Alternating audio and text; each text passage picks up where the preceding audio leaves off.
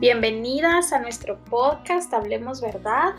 No sé en qué momento de tu día eh, nos encontramos hoy compartiendo contigo, pero sea cual sea el momento, bienvenida. Gracias por escuchar, gracias por eh, sentarte con nosotras a leer las escrituras. Mi nombre es Susana Decano, hoy estoy solita hablando con ustedes. Eh, la persona que iba a estar conmigo hoy no ya no pudo, entonces espero que, la otra semana la podamos tener con nosotros. Pero mientras, em, quiero platicarles acerca de esta serie que estamos hablando de que la palabra de Dios es verdad. Y no solo es verdad, sino que es la verdad. Estamos hablando acerca de esto por, eh, no solo porque es verdad y porque la necesitamos, sino porque estamos viviendo tiempos en los cuales la verdad está siendo bastante atacada.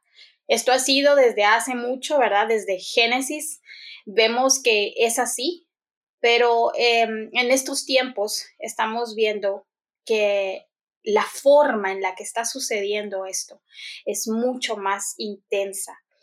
Eh, entonces quisiera que estuviéramos en tres pasajes específicos y el primero es Génesis 3, porque obviamente es el origen de la, mentira.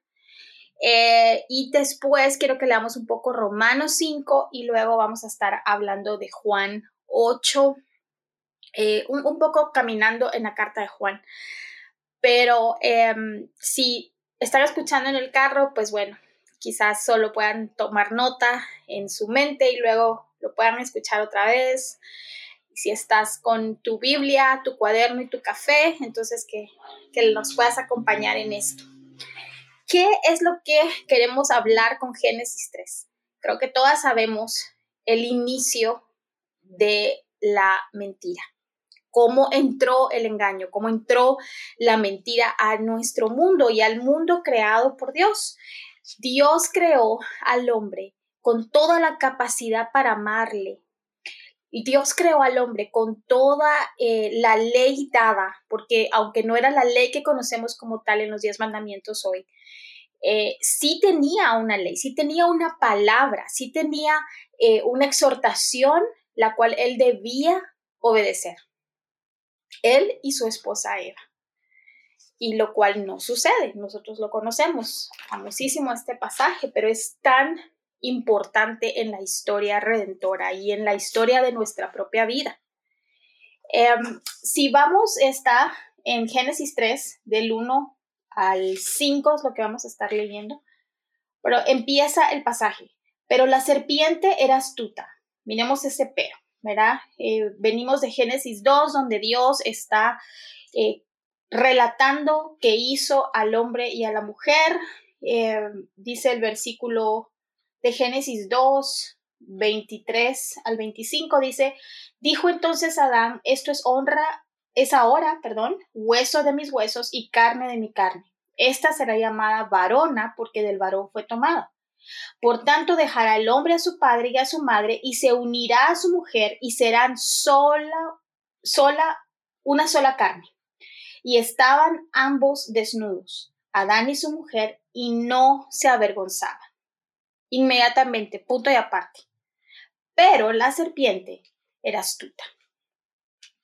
Más que todos los animales del campo que Jehová Dios había hecho. Y esto es sumamente importante. No podemos entrar a la teología que hay detrás de esto, pero desde ya entendemos que Satanás, el diablo, la serpiente, como lo llama también las escrituras, es un ser creado. No es Dios, no es otro Dios, no es un Dios que está a la par de nuestro Dios santo, justo, fiel y bueno, sino es un ser creado por ese Dios santo, justo, fiel y bueno. Por lo tanto, desde ahí tiene un rango mucho menor del que escuchamos en estos días o en este tiempo. Entonces dice, lo cual dijo a la mujer, ¿con qué, con que Dios os ha dicho, no coman de todo árbol del huerto? ¡Wow! Y la mujer respondió a la serpiente, del fruto de los árboles del, del huerto podemos comer, pero del fruto del árbol que está en medio del huerto, dijo Dios, oye esto, no comeréis de él, ahí va bien, ni le tocaréis, para que no mueras. Entonces la serpiente dijo a la mujer, no moriréis, sino que sabe Dios que el día que comas de él serán abiertos vuestros ojos y seréis como Dios, sabiendo el bien y el mal.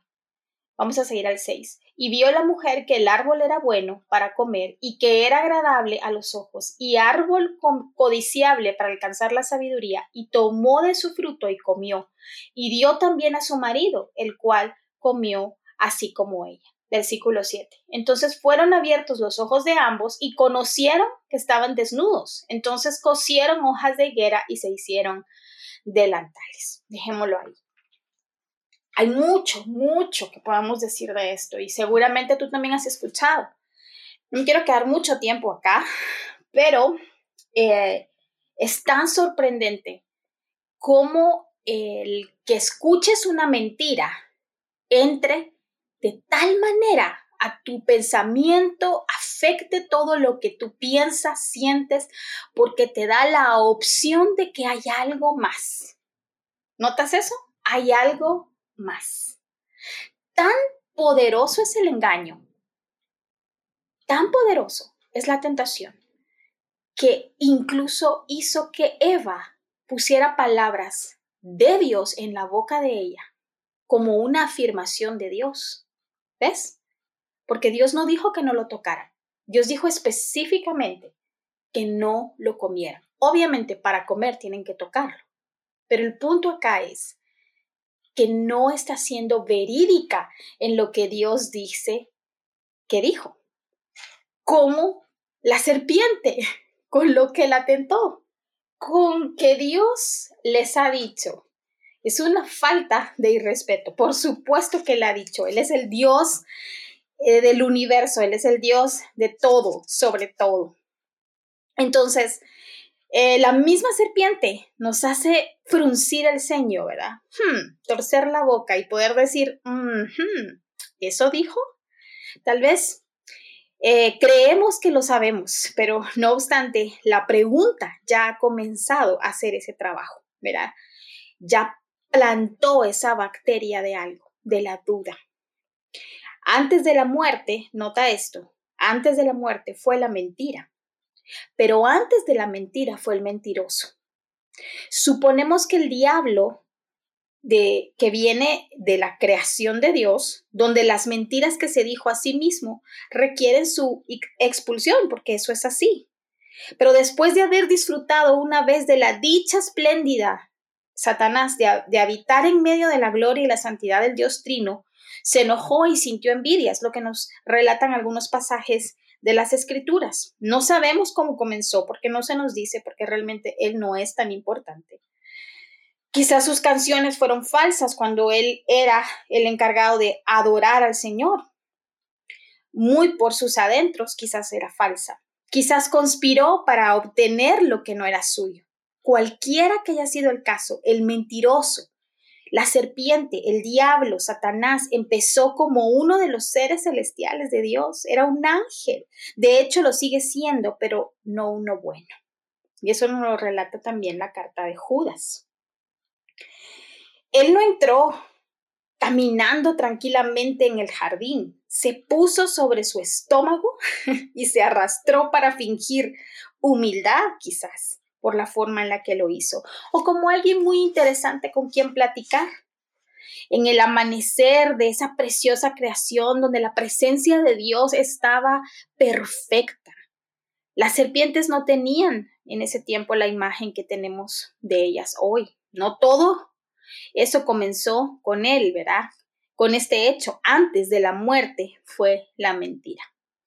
Génesis 3.1 dice que la serpiente era astuta ella sabía que no podía bombardear a su presa con una herejía directa, no podía atosigarla ni engatusarla, no podía aparecerse mostrando su verdadero yo, sin importar cómo era su aspecto. Un vacío de maldad, el que tenía él, que succiona almas, porque eso es lo que hace, que apestaba a infierno y a putrefacción. Eso es lo que él tenía. Y ahí no podía llegar frente a ella a presentarse de una forma diferente a lo que ella tenía delante. No podía presentarse de otra forma. Entonces la, pregunta es, ¿con qué Dios os ha dicho esto? Hmm. No comas de todo árbol del huerto. Eva ni siquiera sabía que era morir, porque eso vino después de la mentira y de haber caído en la mentira. No sabemos si de verdad ella hubiera aceptado el sacrificio de morir para saber qué era lo que realmente ofrecía la serpiente, pero ella no lo sabía en ese momento. Nuestro mundo está lleno de posibilidades, ¿verdad? Nuestro mundo ofrece todo el tiempo verdades, nuestro mundo todo el tiempo está diciendo esto es verdad, las cosas son así, alguien dijo esto, alguien soñó esto, alguien tuvo una experiencia, alguien escuchó esto, alguien le pasó esto, probablemente es verdad. Y eso es lo que vamos a ver más adelante. Pero la serpiente le sigue diciendo, no, no, no, no es eso. Mira, si tú comes de este árbol, no vas a morir. Dios sabe. Imagínate, Dios sabe que el día que comas de él, serán abiertos vuestros ojos y seréis como Dios, sabiendo el bien y el mal. A Adán y a Eva no les faltaba alimento, pero aún así el fruto les pareció muy bueno para comer y les prometía satisfacerlos de una forma desconocida. Yo recuerdo a una amiga que hace mucho tiempo me decía, yo ya no estoy yendo a esta iglesia que eh, es de sana doctrina porque la verdad es que solo del Evangelio me hablan, solo el Evangelio, que el Evangelio, que Cristo, que el Evangelio, no pasan de ahí y yo quiero crecer. Esa vez, cuando me lo comentó, te soy honesta, estaba empezando mis caminos eh, leyendo la palabra y conociendo la historia de redención, que solo se quedó como algo ahí que luego le di respuesta. Lastimosamente ya no la pude contactar porque se fue a vivir a otro país. Pero siempre me quedé con eso, porque es la pura mentira del infierno. El pensar que nosotras eh, hacemos tan pequeño la noticia y la buena noticia del Evangelio en la obra y persona de Cristo, que solo saber que Cristo murió, que resucitó es suficiente. Ahora, ¿qué hay? ¿Qué más hay para mí? ¿Qué más me va a dar este buen Dios? Porque creo que Jesús murió y resucitó en la cruz y me voy a ir al cielo. Pero ¿qué hay de mí ahorita? ¿Qué hay de mí ahora? Somos tan tentadas precisamente por ese pensamiento, que estamos viendo de dónde viene. Precisamente por eso somos tentadas a creer que estudiar la palabra una y otra vez, escuchar del Evangelio, de la obra de Cristo, ya no, no es nuevo, no, no, ¿qué, ¿qué, hay ahí? Ya no, no hace nada para mí, no me ayuda en, en, que yo no sufra, no me ayuda a que mi esposo cambie, no me ayuda a que mi hijo regrese a casa, no me ayuda a que mi hijo eh, o mi hija eh, ya no estén en los caminos de, de drogadicción, ya no estén en los caminos del alcoholismo o con las malas amistades o con el fruto que están dando como hijos. No me ayuda con mi empresa que está quebrando, no me ayuda con mi enfermedad. Por lo tanto, necesito algo más, conocer dónde está el bien y dónde está el mal. El fruto era codiciable para alcanzar la sabiduría. Como si en la imaginación de ambos éste poseyera la llave de una puerta cerrada, de una puerta que conduce a una habitación que ni siquiera sabían que existía, hasta que la serpiente dirigió su luz hacia ella. Nuestro buen Padre nos guarda del engaño, les quería guardar del engaño. Sin embargo, ellos no vieron esto como una bondad. Las repercusiones son rápidas y lastimosamente, si pasamos a Romanos 5:12, nos dice cuáles son esas repercusiones. Dice, por tanto, tal como el pecado entró en el mundo por medio de un hombre y por medio del pecado la muerte, así también la muerte se extendió a todos los hombres, porque todos pecaron. Si alguien dice, no, ese es asunto de ellos, yo, yo soy mi vida, la escritura que acabamos de leer le está rebatiendo eso. Está diciendo que así como el pecado entró por medio de un hombre, entró la muerte, que es lo que acabo de decir ahorita. Así también la muerte se extendió a todos los hombres, porque todos pecaron. Luego dice más adelante en Romanos 5, 18. Así pues, tal como por una transgresión resultó la condenación de otra vez la palabra absoluta, todos los hombres, todos, esto significa desde el bebé que está en el vientre de una madre hasta aquel anciano que está a punto de morir. Todos han pecado contra Dios. Así también por un acto de justicia resultó la justificación de vida para todos los hombres, porque así como por la desobediencia de un hombre, los muchos fueron constituidos pecadores, regresando al versículo 12, así también, dice este versículo 19, así también por la obediencia de uno, los muchos serán constituido, constituidos justos. ¿Y quién es ese otro hombre? Génesis 3:15, ahí mismo, en esa terrible, en ese terrible escenario, en esa terrible situación, Dios mismo, después de haberles confrontado en dónde estaban, habla y dice, precisamente dirigiendo no solo la atención a ellos, pero también a la serpiente, en Génesis 3:15. Y pondré enemistad entre ti y la mujer, y entre tu simiente y la simiente suya. Esta te herirá en la cabeza y tú le herirás en el calcañar.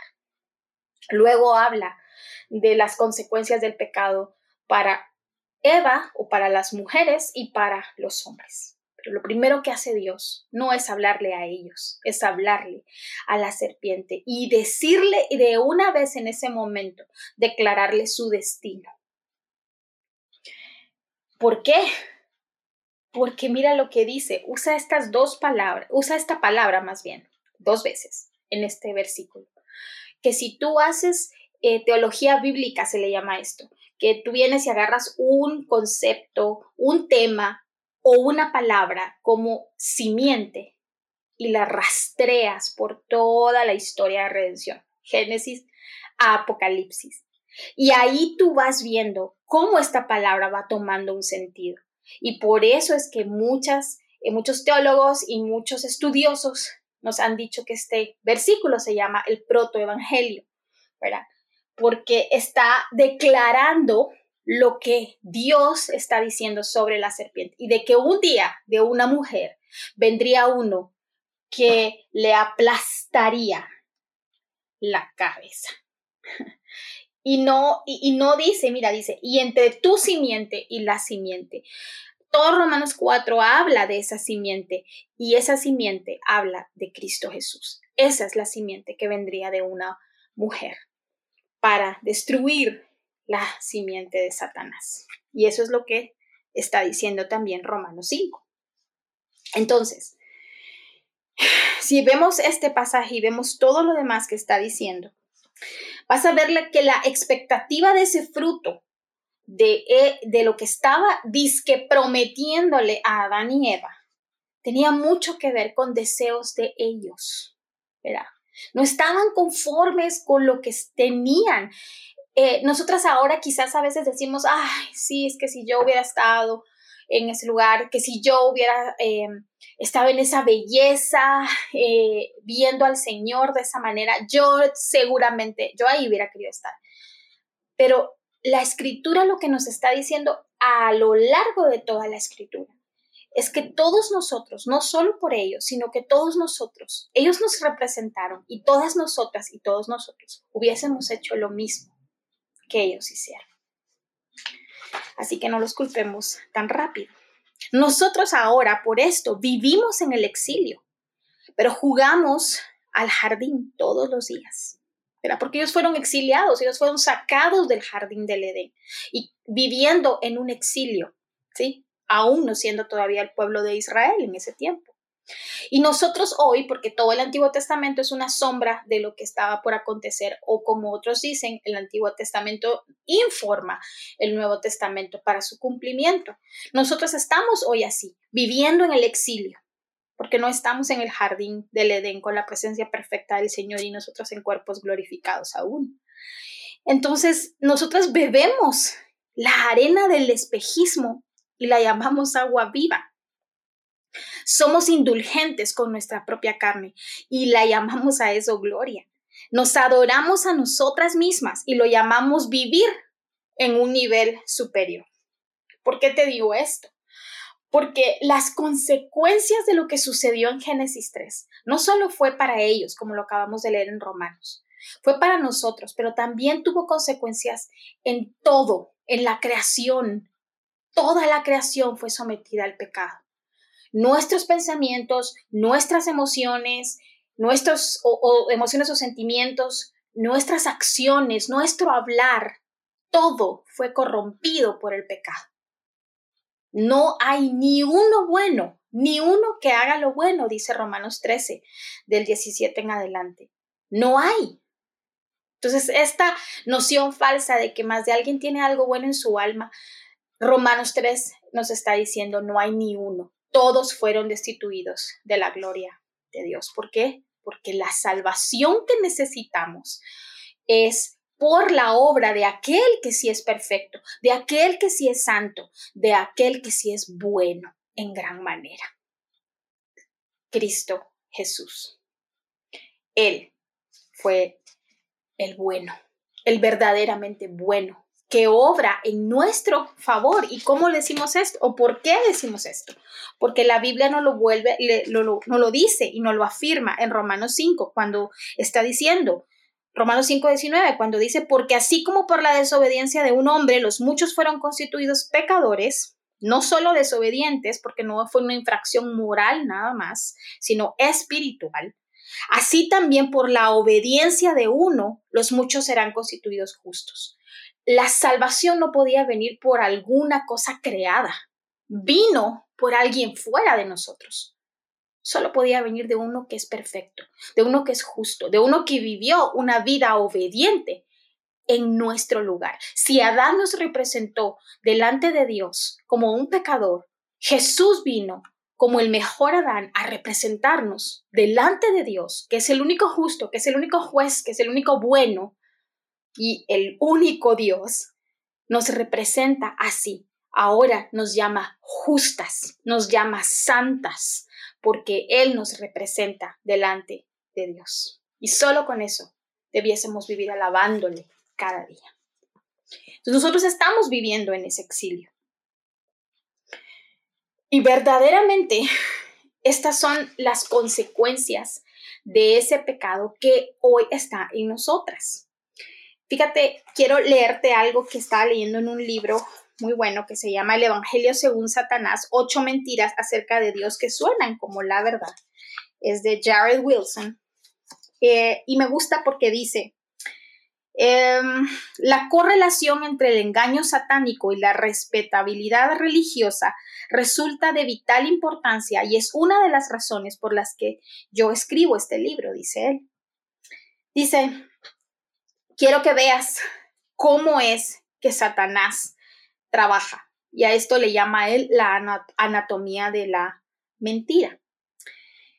Piensa en un segundo cómo sería si Satanás dijera la verdad cuando va a tentar a las personas. ¿Puedes imaginarte cómo sería? Imagina a Satanás tratando de tentarnos con total honestidad. Quizás pueda sonar así. Satanás, deberías serle infiel a tu esposa con esa atractiva mujer de la oficina la persona diría, no lo creo, eso está mal, es pecado. Dios me mira, pensando que está hablándole a un cristiano. Satanás dice, tienes razón, es un buen punto, pero mira, te preparé un análisis de costo-beneficio y esto fue lo que resultó de mi análisis. Entonces Satanás le dice los beneficios. Vas a tener placer físico, aunque un poco incómodo quizás, pero al final es placer. Pero te voy a decir los costos. Desobedecer a Dios, minar tu comunión con Dios, arruinar tu matrimonio posiblemente, humillar a tu esposa, devastar la vida de tus hijos, humillar y, tenerle una exposición pública a tu familia. Eh, quizás hasta te puede costar tu trabajo, arruinar tu vida, tu reputación, quizás alguna enfermedad, quizás algún embarazo no deseado, traerle deshonra y desgracia a tu iglesia y arruinar el testimonio que das a otros cuando dices que eres cristiano. ¿Crees tú que diríamos? Eh, no, gracias. No, paso, paso.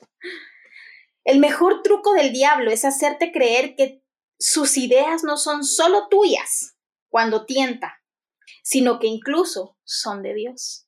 ¿Verdad? No, hombre, no te preocupes, le dijo, cuando le decía y le explicaba esto a Eva, Satanás. No, hombre, ¿sabes qué es lo que pasa? Que Dios lo que quiere, porque eso es lo que le dice, verá, él, no, hombre, lo que pasa es que Dios lo que quiere es que eh, ustedes no van a morir, no te preocupes. Él sabe que el día que coman de esto van a ser abiertos sus ojos, van a poder conocer algo más. Y a partir de eso y de este gran escenario que me ha tomado un buen tiempo explicarte, em, a partir de este escenario, ¿qué es lo que pasa?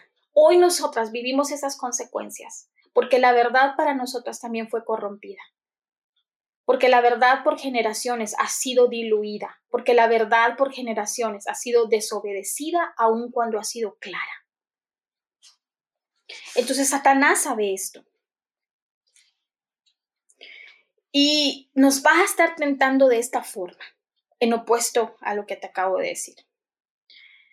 No, hombre, mira, número uno, vive la emoción de este nuevo romance, no, hombre es, emocionante, es bueno, te lo mereces.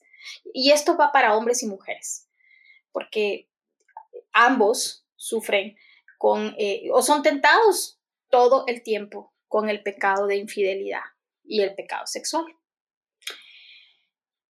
Entonces, piensa en estas cosas. Vive esa emoción, porque el Satanás no te lo va a decir de esa forma sino que te lo va a decir de, otra, que tú veas y que magnifiques cuál es esa emoción. La emoción de que no te vean, la emoción de, aquello que no tienes, la emoción de, de, lo que ya no te da tu esposo o la emoción de aquel romance que vive tu amiga y que tú no vives, entonces lo fabricas estando en las redes, eh, contactando personas de otro país, qué emocionante. Eh, qué bonito, eh, me, gusta cómo se siente mi cuerpo, entonces veo que, que soy bonita en estas áreas y estas son las que voy a mandar en fotos. Todo esto apela a emociones muy mal informadas, pero eso es a lo que apela Satanás. Número dos, consigue la satisfacción de que tu esposa no esté dispuesta a concederte o que ya no está interesada en darte seguimos con el ejemplo de infidelidad, pero quiero ir hablando un poco más, ¿verdad? La satisfacción es, me lo merezco, porque mi esposa no me lo da. Me lo merezco porque tengo tantos problemas. Me lo merezco porque em, yo soy buena. Me lo merezco porque no es justo que todas las demás personas lo tengan y yo no, si yo creo que yo me lo merezco. Es todas las líneas de argumento que decimos. Y me lo merezco porque, número tres, encontrar a alguien que me escuche, alguien que me valore, alguien que me apruebe, alguien que valide mis sentimientos y mis emociones. Eso es importante, eso es lo que vale. Número cuatro, liberarme de, de estrés, del aburrimiento. Yo todavía estoy joven, yo todavía puedo hacer estas cosas, entonces le voy a entrar. Y al final, no solo te sientes atractiva, deseada, sino número seis, y aquí es donde termina la tentación materializada. Me siento amada, me siento valorada, me siento aprobada. Y el Evangelio nos dice que todo lo contrario. Solamente en Cristo Jesús somos realmente valoradas y somos realmente aprobadas y amadas.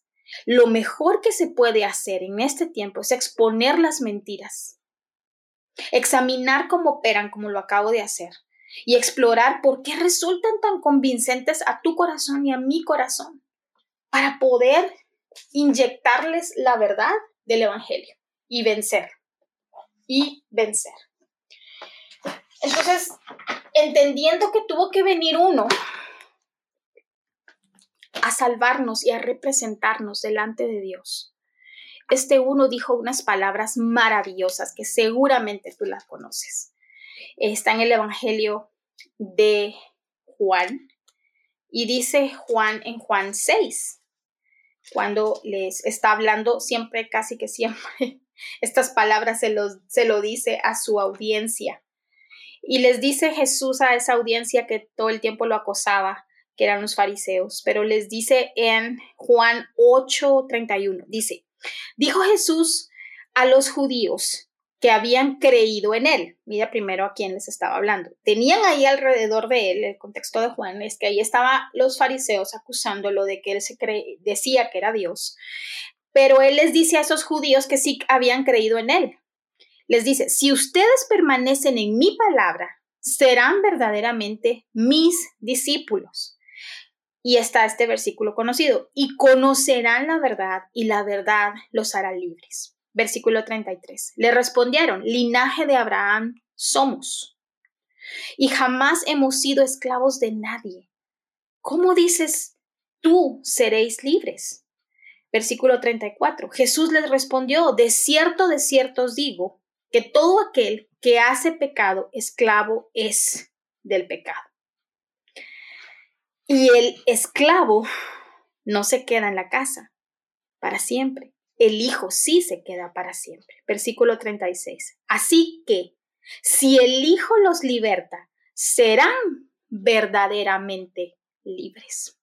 El pecado lo que hizo desde Génesis 3 fue aprisionarnos a nuestras propias mentiras, a esas y, ser de eh, ser un fácil blanco para que el engañador nos siga engañando, tentando y mintiendo, usando a emisarios, porque eso es lo que dice Judas también, usando a emisarios para que entonces sigan proponiendo la mentira, por ejemplo, Dios no existe, ¿verdad? La mentira del ateísmo, Dios no existe.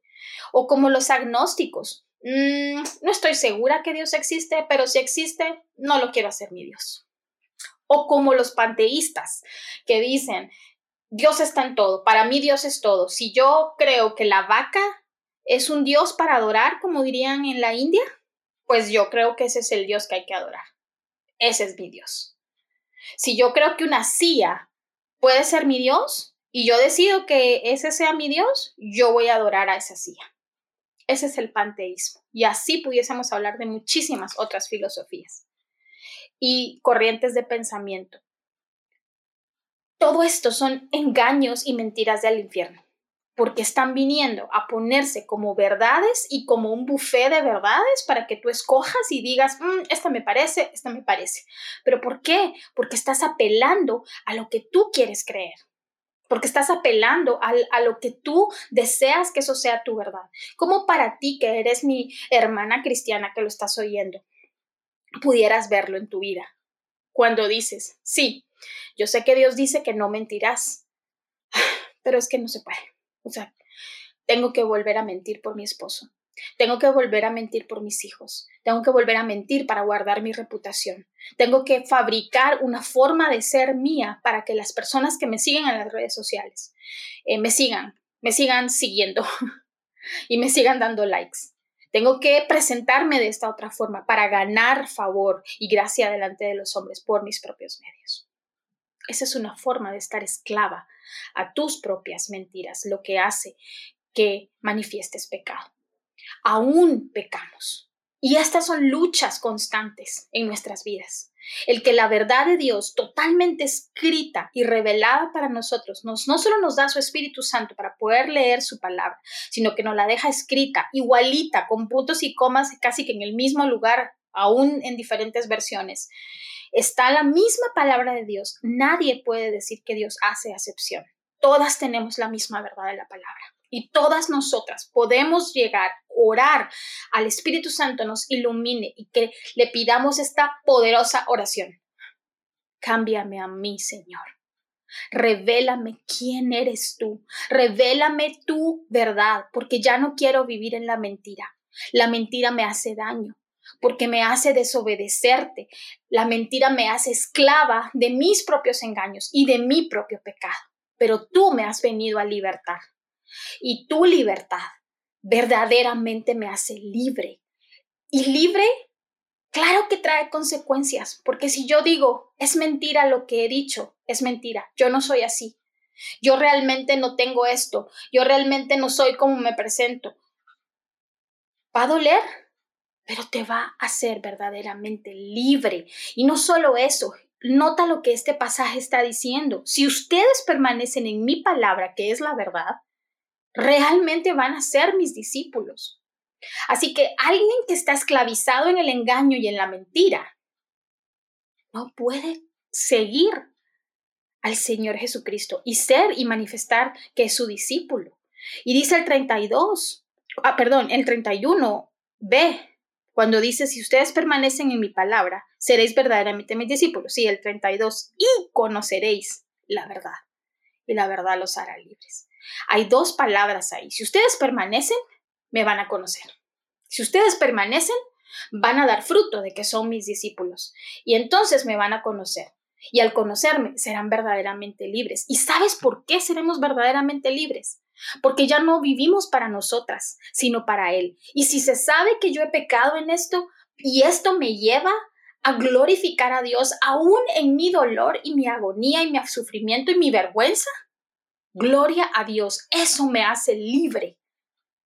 Porque lo conozco a Él, ya no me importa lo que diga el hombre acerca de mi pecado, acerca de que yo mentía o acerca de que yo sí codiciaba estas cosas o acerca de que yo sí soy chismosa o acerca de que sí tengo problemas sexuales o acerca de que sí tengo tentación de licor, de las drogas y de muchísimas otras cosas que hay ahora. Sí, la verdad es que yo estoy en las redes sociales, pero no leo mi palabra.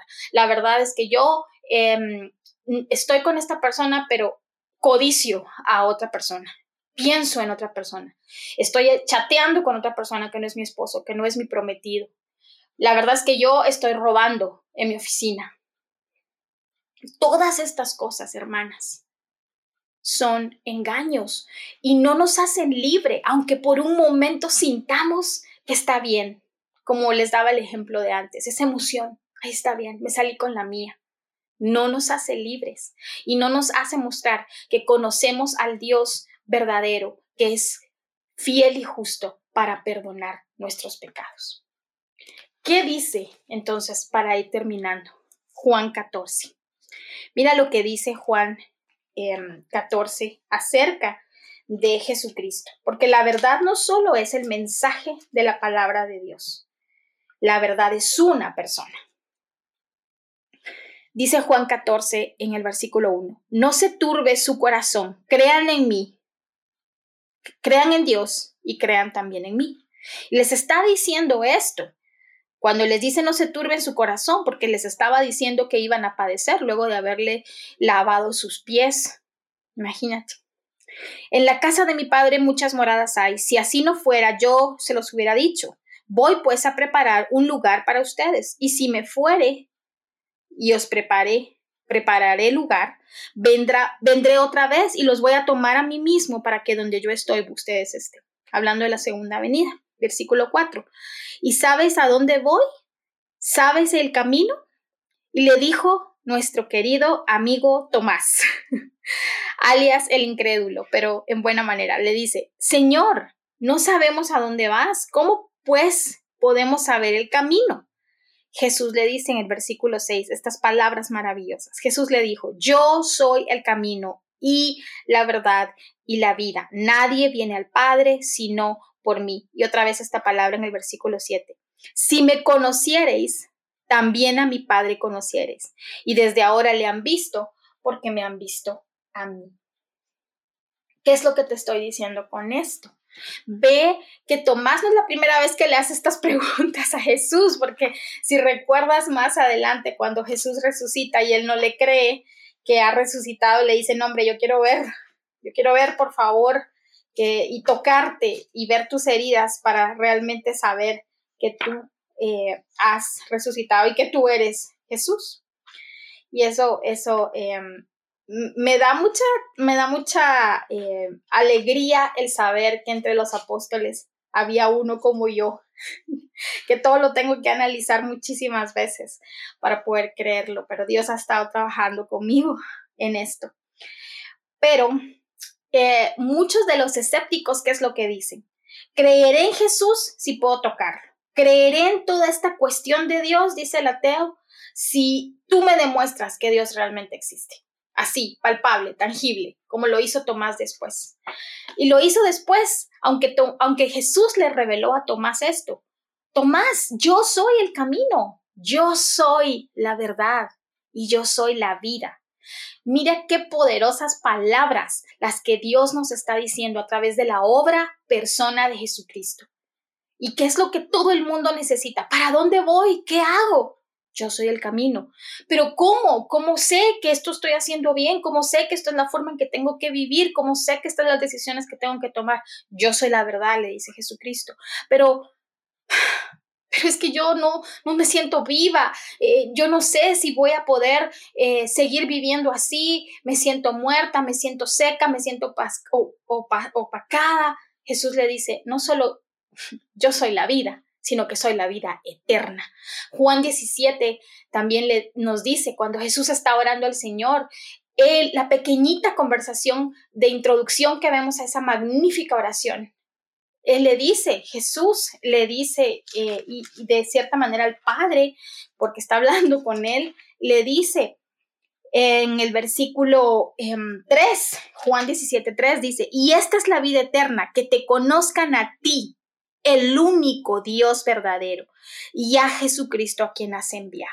Esa es la vida, esa es la vida eterna, que las cosas que nosotras pasamos en este mundo no se quedan en este mundo, o sea, se quedan en este mundo, pero no se van a quedar con nosotras para que no podamos llegar a vivir en Cristo Jesús glorificadas, con cuerpos glorificados y eternamente con Él, en donde no habrá llanto, donde no habrá tristeza, sino gozo y podamos estar restauradas perfectamente a la imagen de Cristo, viviendo perfectamente en el Señor. Entonces, el mundo nos dice, creer, eh, creemos si vemos, creemos si tenemos experiencias, creemos si sentimos, creemos si esto que yo siento me hace bien. Yo creo que esto es lo justo. Yo creo que lo justo es que yo no lo perdone. Yo creo que lo justo es que em, yo ya no siga luchando por estas cosas. Yo creo que lo justo es que Dios sabe que no soy perfecta, entonces yo voy a seguir haciendo este pecado porque es lo justo. No sé qué más cosas hayas podido decir como estas, pero la verdad es que Jesús nos presenta otra fotografía de él, diciendo en Mateo 4, cuando él fue tentado tres veces. Jesús fue tentado a ceder ante sus emociones y ante sus sentimientos, ¿verdad? hambre y fatiga y a creer en lo que veía cuando se le dijo que convirtiera las piedras en pan. Pero ¿qué es lo que Jesús le dice a este tentador, a Satanás? El hombre no debe vivir de lo que siente y de lo que ve, sino que de toda palabra que sale de la boca de Dios. Con esto te quiero dejar.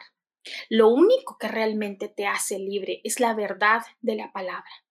Nuestros sentimientos y nuestras emociones deben ser sometidas a la verdad de la palabra. Nuestros pensamientos deben ser sometidos a la verdad de la palabra.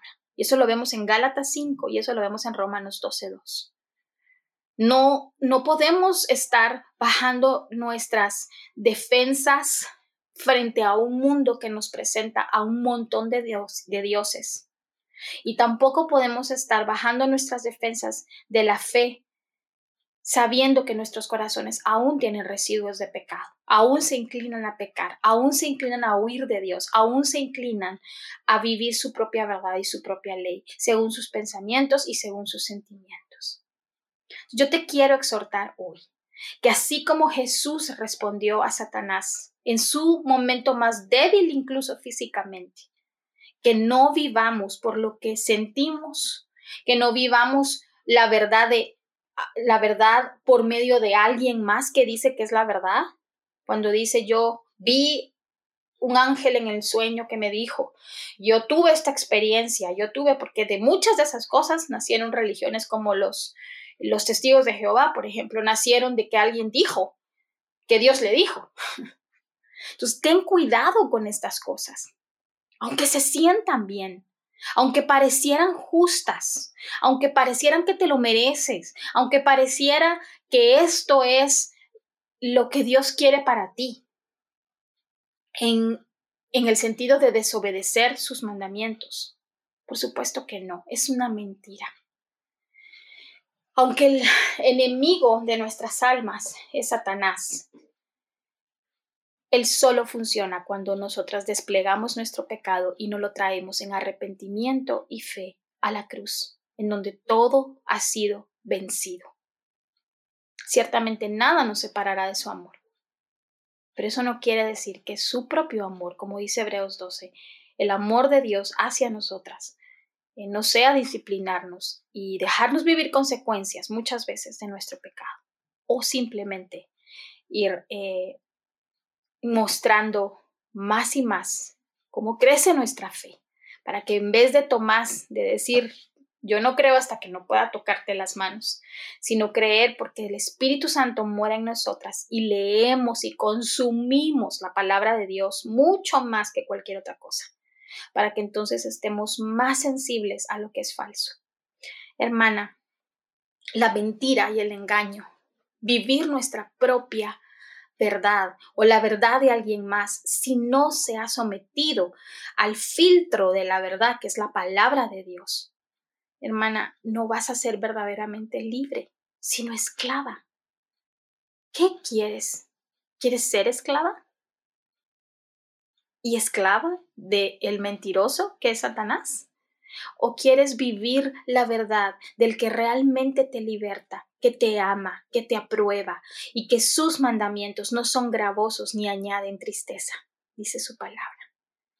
Es mucho mejor amar al Señor, incluso si necesitamos padecer, como dice Primera de Pedro 3, si padeces eh, por hacer el bien, Dios es glorificado.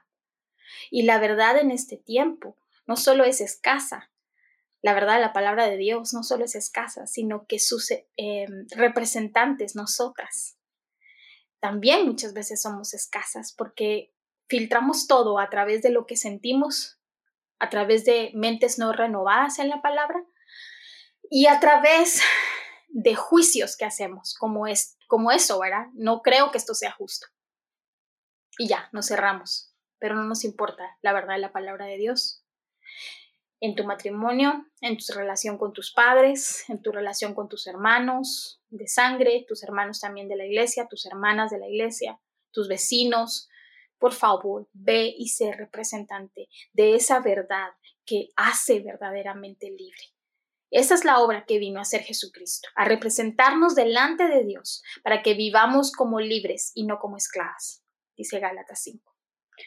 Así que te dejo con este, esta exhortación que tú puedas hoy eh, ir a estos pasajes eh, y, lo, y lo, puedas, lo puedas leer también. Vamos a ponerlo en, en, en, el, en los mensajes que, que, hay acerca de qué trata este capítulo y te voy a poner los pasajes que leímos para que vayas y lo leas tú en la palabra y le pidas al Señor y hagas esta poderosa oración y le digas, Señor, por favor, por favor, ilumíname tu verdad. Cámbiame a mí para que yo te conozca más a ti y verdaderamente sea tu discípula. Gracias por escucharnos, querida hermana. Que el Señor te bendiga, que el Señor haga resplandecer su rostro sobre ti para que veas la luz y la luz de Cristo, que es la verdad, que es la vida, que es el camino. Así que gracias. Si tienes algún comentario, si quieres hablar con nosotras, nos puedes escribir a ella habla verdad o nos puedes seguir en las redes, estamos en Facebook y en Instagram como ella habla verdad. Que el Señor te bendiga.